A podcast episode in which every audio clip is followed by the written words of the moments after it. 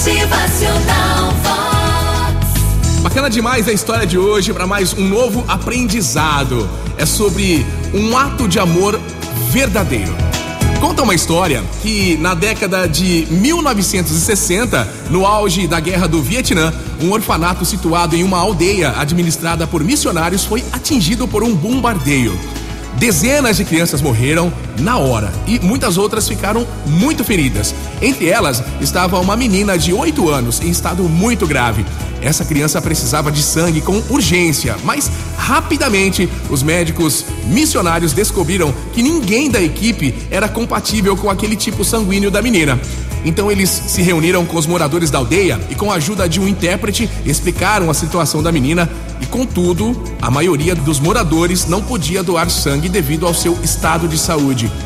Depois de testarem o tipo sanguíneo dos poucos candidatos, a equipe médica chegou à conclusão de que somente um menininho, um menino tinha condições de ajudar aquela criança, aquela menina. Após realizarem os procedimentos necessários, deitaram o garoto em uma cama ao lado da menina e inseriram uma agulha na veia do menino.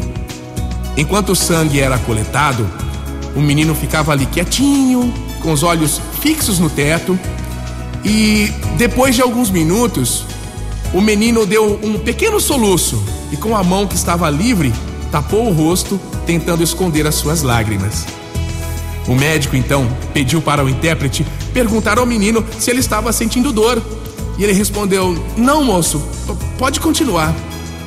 Porém, não demorou muito para que o soluço e as lágrimas voltassem. Preocupado, o missionário pediu para que o intérprete é, pudesse descobrir o que estava fazendo aquele garoto chorar. O enfermeiro conversou tranquilamente com ele e, em seguida, explicou ao médico o porquê do choro. Ele achou que ia morrer. Ele não tinha entendido direito o que você disse e estava achando que ele ia ter que doar todo o seu sangue para a menina não morrer.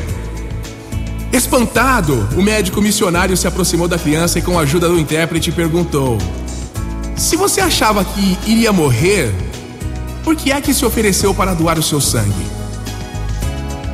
Ele respirou fundo, com o coração cheio de amor, respondeu: Porque ela é minha amiga e eu preferia morrer no lugar dela.